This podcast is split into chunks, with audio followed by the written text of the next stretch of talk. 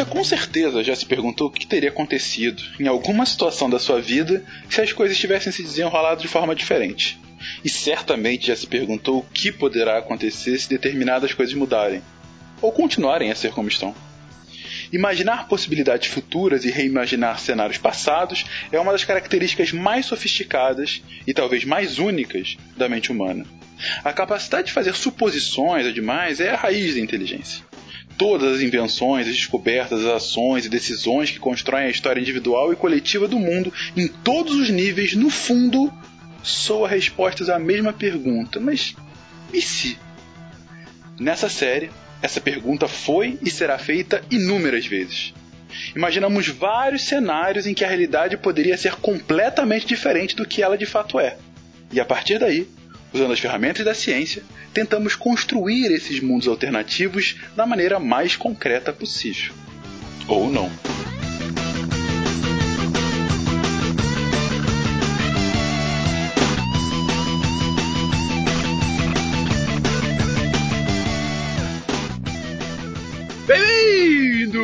A mais um episódio de Contrafactual, seu podcast de realidades ligeiramente diferente daquilo que você vê no seu dia a dia. E hoje estou aqui com a bancada gamística Renato Sabiani. Hoje vocês vão ouvir um episódio mais triste do que aqueles da morte. Muito mais. é verdade. E também estou aqui com o Felipe Queiroz. Pra mim não faria falta nenhuma porque eu prefiro os jogos analógicos. Olha que polêmica logo no início. E ela, por último, mas não menos importante, Vanessa Bueno. Eu não sei o que eu faria da minha vida sem os videogames, gente. Eu acho que eu seria a pessoa mais triste desse planeta, cara, chorando pra sempre. E nesse clima já de quase depressão, menos do Felipe, eu começo a pergunta singela, porém impactante para a vida do para a vida do jovem moderno, queridos. E se os videogames simplesmente não existissem? Vamos lá, meia hora.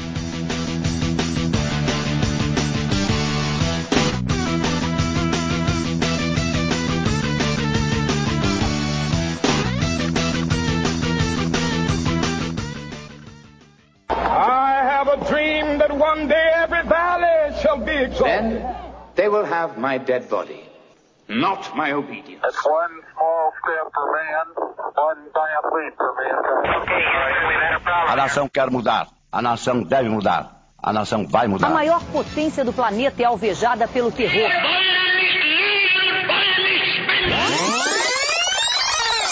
Contrafactual.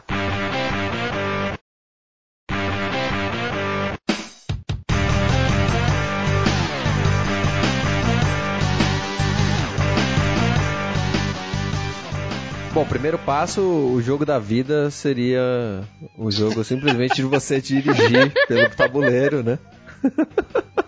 Eu acho que nessa, nesse sentido, se não houvesse realmente os, os, jogos, nossos queridos videogames, eu acho que os jogos de tabuleiro eles estariam muito mais em alta do que eles são hoje, né? Não que eles são menos importantes, mas eles seriam muito mais evidenciados do que os videogames. Eles seriam o nosso entretenimento praticamente, né? RPG viraria mainstream. Caraca, velho. Olha que beleza. JRPG nada mais seria do que a pessoa japonesa jogando RPG de é, mesa. Né? Seriam RPGs de, de, de Super Sentai. Olha que legal. É verdade, é verdade. Nossa, que legal. Vamos bem. Mas, gente, uma praxe aqui do programa é tentar imaginar qual é o ponto de ruptura. A gente partiu da pergunta caso eles não existissem, mas vocês conseguem imaginar um cenário em que isso pudesse acontecer? Ou, ou seja, que diferença histórica deveria ter acontecido para que isso fosse verdade? Bom, acho que a gente não pode utilizar o Crash de 83 porque o Crash de 83 os videogames existiam, certo? Eles existiram por um período. A gente teria que pegar algum ponto anterior. A gente teria que colocar, sei lá, que uh, os videogames não existiram porque os adultos simplesmente colocaram os computadores para fazer planilha. É, então, foi o que eu imaginei, ao invés deles é, do computador ter é, aquele ponto, né? Por exemplo, o primeiro jogo, o Pong lá, que o pessoal brincava no, no computador, por exemplo.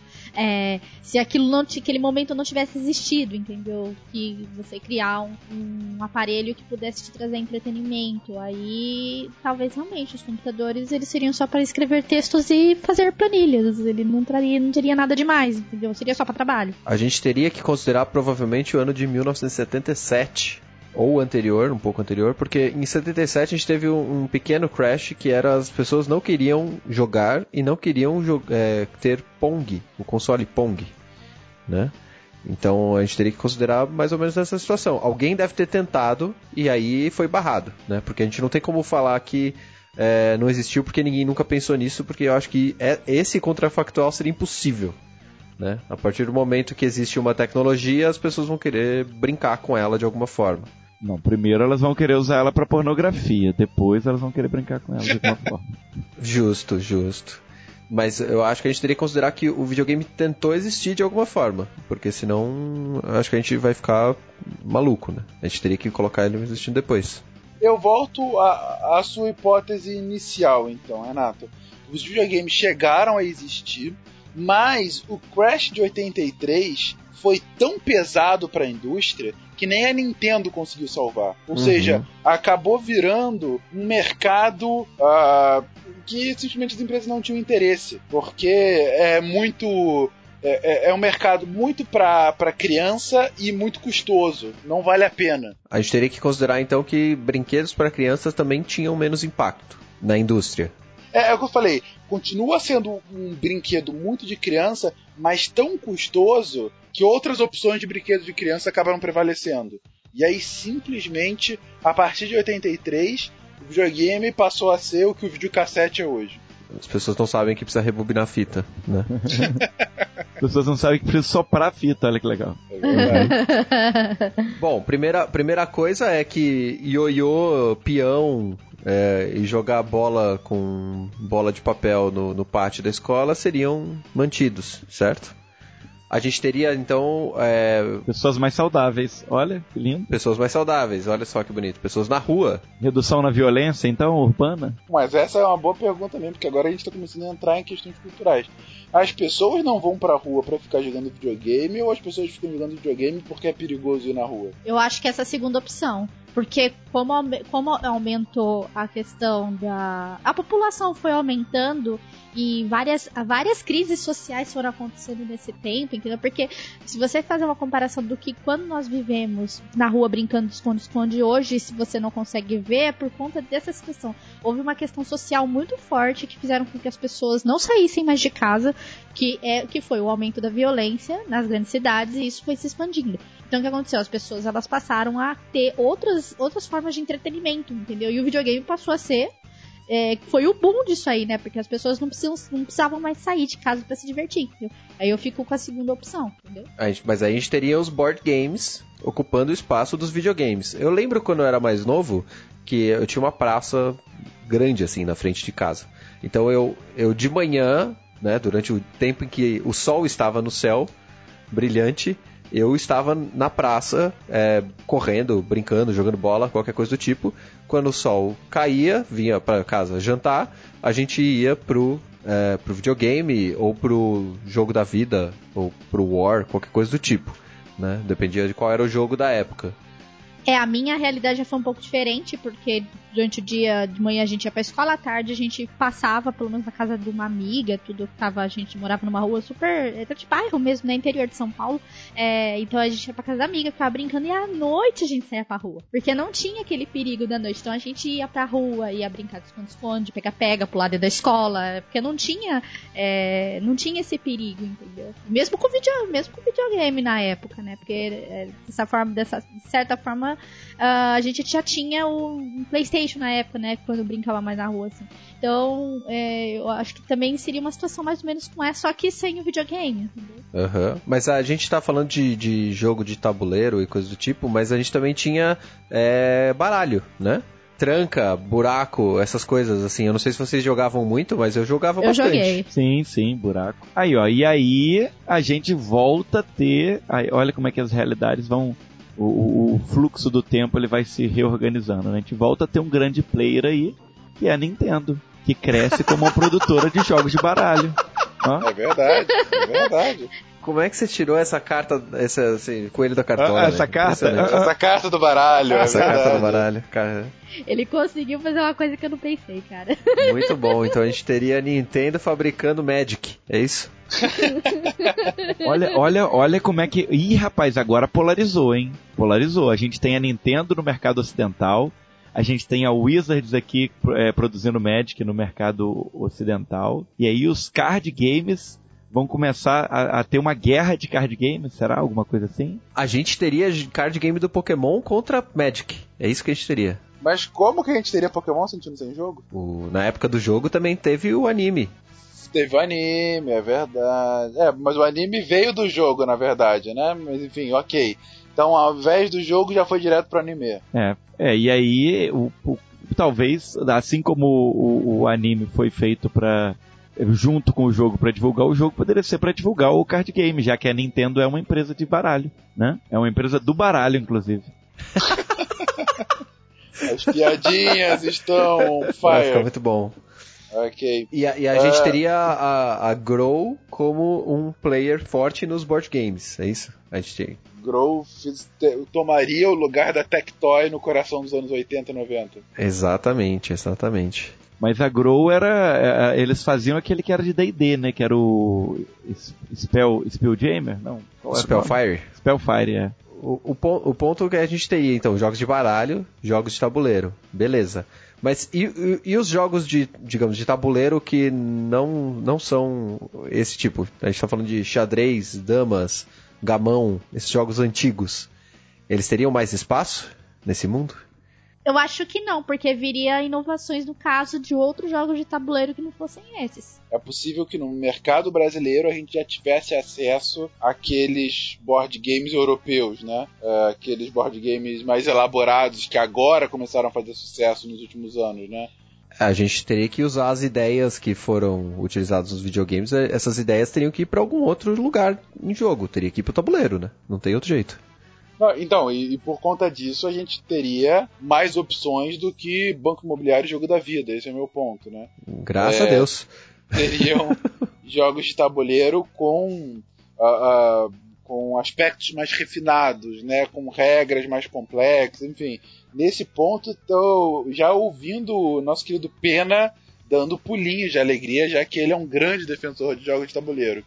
Fencas, você já pensou que incrível seria você chamar os seus coleguinhas, juntar na sua casa pra jogar um board game de Civilization? Putz, que- nossa, imagina que foda você fazer. Nossa, que maneiro. Pois é. vontade de criar um board game agora de tabuleiro, cara. Que, essa eu tenho que falar, que delícia, cara. Que seria. É, nossa, que maneiro. Não, enfim, deixa eu parar de devaneios aqui e continuar o nosso devaneio coletivo. É, então, ok, board games muito fortes, jogos de cartas muito fortes.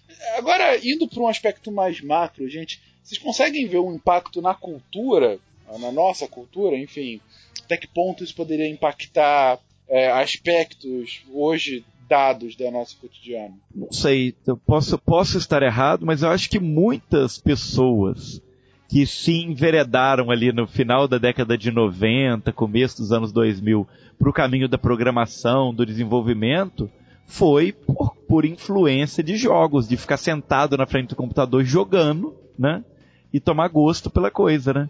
Então provavelmente a gente teria aí uma, uma queda um pouquinho na- nessa parte criativa de desenvolvimento de, de software mesmo, talvez. É, talvez a gente tivesse. Porque assim, para desenvolver um board game, a gente não precisa de tantas pessoas e indústrias tão gigantes, talvez. Né, é, em criatividade, que nem o Felipe falou, né? De, para você desenvolver o jogo em si, né? Você não precisa programar. Você tem que testar um conjunto de regras, etc. Mas o, o conjunto de pessoas necessário para isso inicialmente é menor. Então, Não precisa ter equipes de arte gigantescas, né? é, também não precisaria. É, assim, a gente está considerando que os board games é, vão ser mais ou menos o que a gente conhece de board game. Mas se a gente tivesse o esforço coletivo com tamanho poder que a gente tem nos videogames para os board games, a gente não teria board games literalmente de jogos, de jogos 3D. Tipo, a gente teria caixas enormes para poder jogar, tipo Warhammer, assim. É, mas eu pergunto, a gente teria essas equipes gigantescas, Renato? Porque uh, a equipe. Aí é um pouco da, da lógica do Tostines, né? Sim. É, digo, a gente tem equipes gigantescas para fazer programação no computador, não porque ah, é, as pessoas, eu preciso de mais gente para fazer isso, para fazer um negócio mais elaborado, mas sim porque tem uma demanda para isso grande e aí você cria para ter uma equipe que dê vazão a isso. Agora, se eu consigo fazer um jogo com muito menos gente, não tem por que eu ter uma equipe gigantesca. É, eu digo, é uma dúvida minha. Será que haveria necessidade para isso? E, e, em havendo, teria de fato um impacto no tamanho? Imagina, eles ficariam mais elaborados, eles teriam outras dinâmicas e tal, mas ainda tem as limitações que é um negócio físico, de caixa, né? Não dá para ter um mundo onde que você tem um ouriço gigante correndo em velocidades absurdas. Você vê esse ouriço passando, ou um encanador maluco que bate em cima de. Quer dizer, você pode, usando a sua imaginação, mas você não precisa programar isso, né? O ponto é, aí é que o RPG se destaca dos board games de uma maneira geral, porque tudo isso continua acontecendo na sua imaginação. A, a gente perder a parte criativa, os desenvolvedores de jogos, Será que muitas dessas ideias não se tornariam mundos, cenários de RPG? Já que nesse, nessa nossa realidade alternativa aí, o RPG, as, é, junto com os board games, ele tem um pouco mais de destaque? RPG, talvez até um livro-jogo, né? Que tá, ficou tão famoso no início dos anos 90.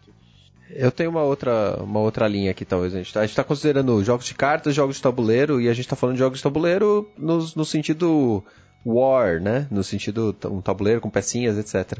Mas a gente poderia considerar então o, os jogos é, outros tipos de diversão, na verdade, tipo autoramas, ferroramas, essas coisas. Ah, e até uma pergunta que eu faço para vocês que a gente não falou até agora, né? E também que responde a questão da vazão da criatividade. Pô, tem uma mídia anterior ao videogame que já faz essa vazão de criatividade desde o início do século XX, que é o cinema, né, gente?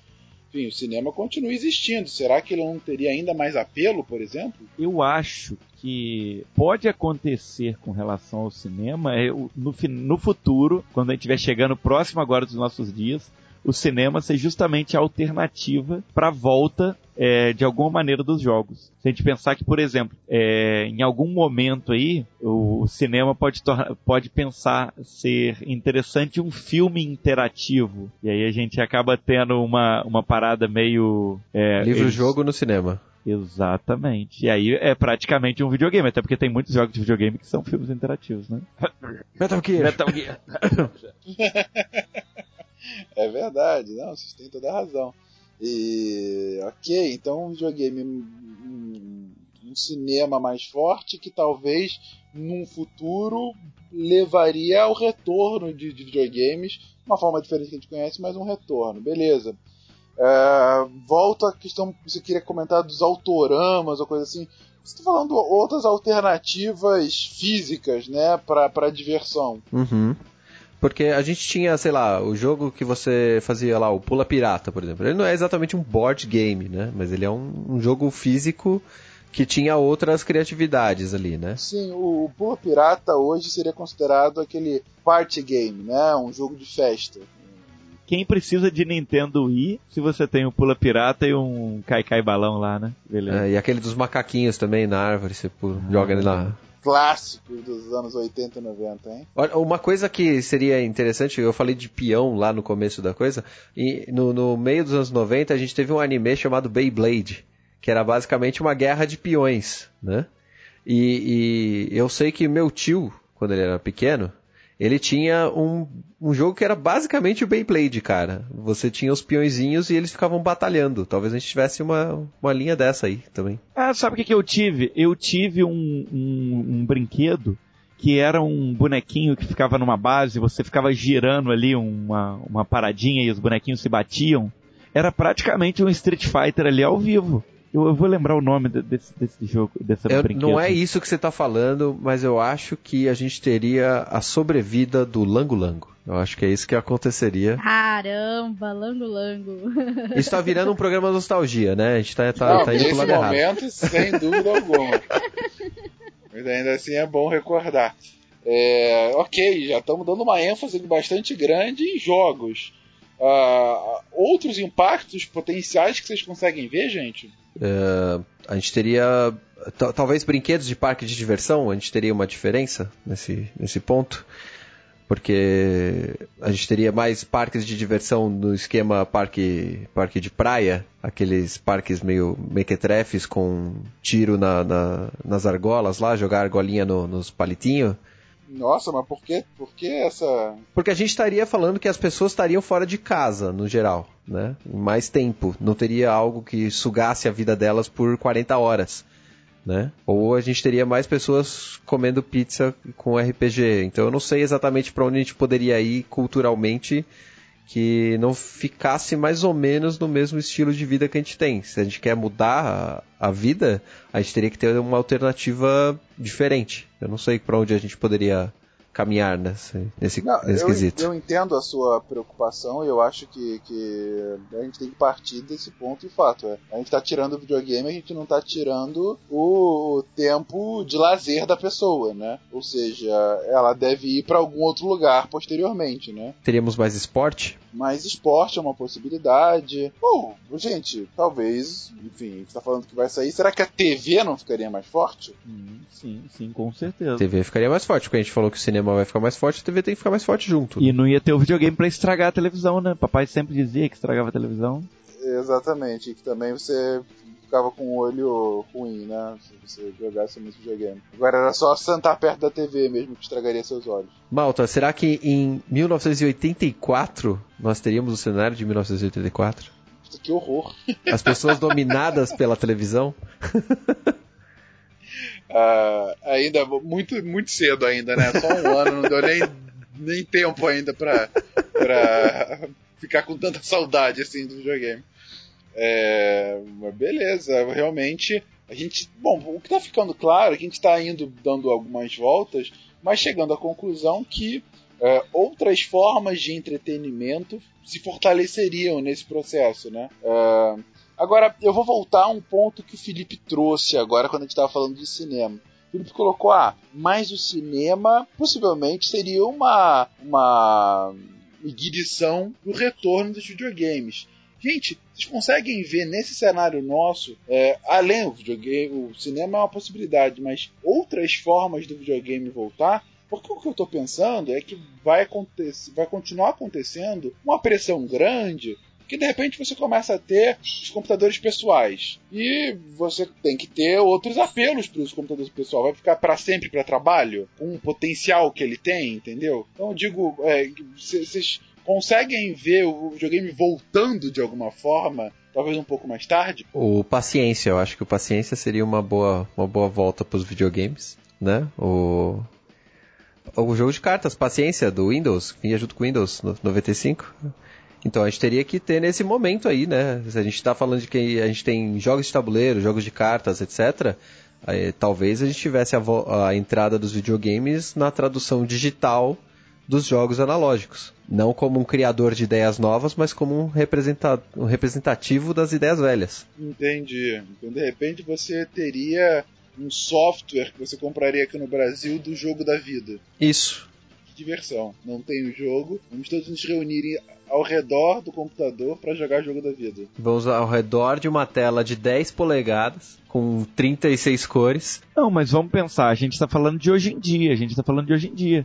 Eu, olha que legal eu poder jogar o jogo da vida pela internet com, com meus amigos que estão longe daqui, né? Pode ser. Os jogos podem ser basicamente isso, adaptações para você poder jogar no computador e jogar online também do, dos jogos. Consigo ver aqui lives de 15 horas de YouTube do Banco Imobiliário, hein? É, olha que bonito. Toda a sua emoção. E live stream de RPG, né? Como já temos também. A gente vê na cara de seis pessoas e não acontecendo nada. é verdade. E a gente teria um nascimento, um nascimento mais cedo do, do podcast, olha que bonito. Coisa linda, coisa linda. Coisa... É, queridos, agora a gente já tá aqui muito, já, já se encaminhando aqui. Vocês conseguem ter ou últimos últimos comentários sobre esse mundo tão distópico da ausência de videogame? Eu acho que a primeira coisa é que os jogos por turno iam vencer, certo? Não ia ter RTS. ah, É verdade. Imagina, mas, mas, você sabe que a gente brincava de RTS também quando era criança. Não sei quanto, quanto a vocês. Aqueles bonequinhos é, de plástico que era base sólida, soldadinho assim, normal, que era tudo verdinho. Eu ia com, com os meus amigos para um lugar, terreno assim, e a gente montava os nossos exércitos e se atacava ali era um RTS danado, porque um batia no bonequinho do outro, não sei o que, daí a pouco alguém dava um tapa na cara do outro também, chute e tal, e aí o bonequinho avançava, a gente jogava o RTS ali.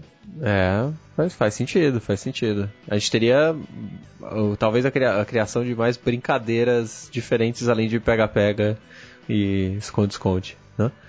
Últimos comentários. Fechamos aqui já. Então, é, eu tenho dois comentários a fazer. Primeiro, que eu tô incomodadíssimo, tentando lembrar aqui, zapiando aqui, o nome do brinquedo que eu tinha, que era muito legal, gente. Rolou uma nostalgia muito grande aqui. Você girava o botãozinho e um cara batia no outro, gente. É sério. Eu, eu vou achar isso na casa da minha mãe e vou escrever nos comentários desse, desse cast. Okay. Porque era muito. Você girava o botãozinho e ele chutava o outro, cara. O cara voava, ele fazia até barulhinho quando caía.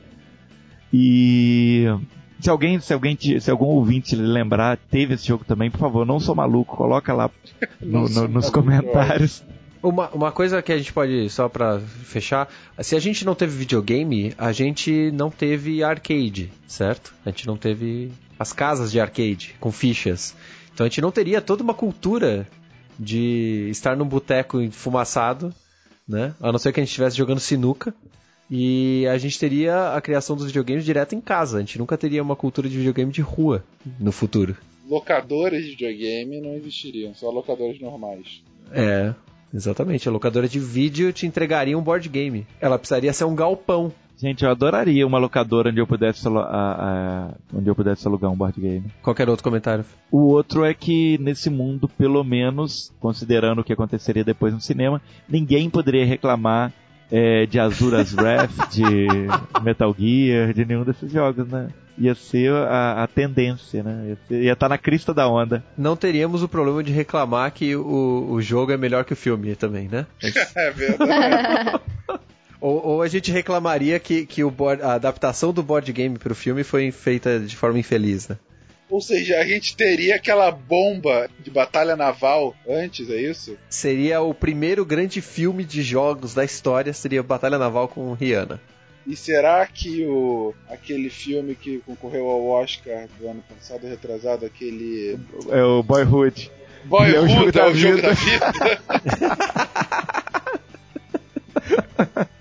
Enfim, com essas indagações que não deixarão você dormir hoje, querido ouvinte, encerramos aqui esse programa desse mundo distópico que ficou menos pior do que eu imaginava. A gente foi criativo para ver soluções divertidas, alternativas ao videogame, mas ainda bem que ele existe de qualquer forma, né? De qualquer ainda assim, deixa aí seu comentário, diga onde você concorda, discorda, lamente conosco, mostre por que nós estamos errados, porque o tempo todo nesse programa, e aí eu devo confessar, querido ouvinte, eu fiquei com aquela pulga atrás da orelha, tipo, nossa, eu acho que a Nintendo lançaria dois anos depois de qualquer forma, mas ainda assim a gente levou à frente o nosso o nosso desafio. Mas comente aí, continue o episódio nos comentários. Um beijo pra vocês.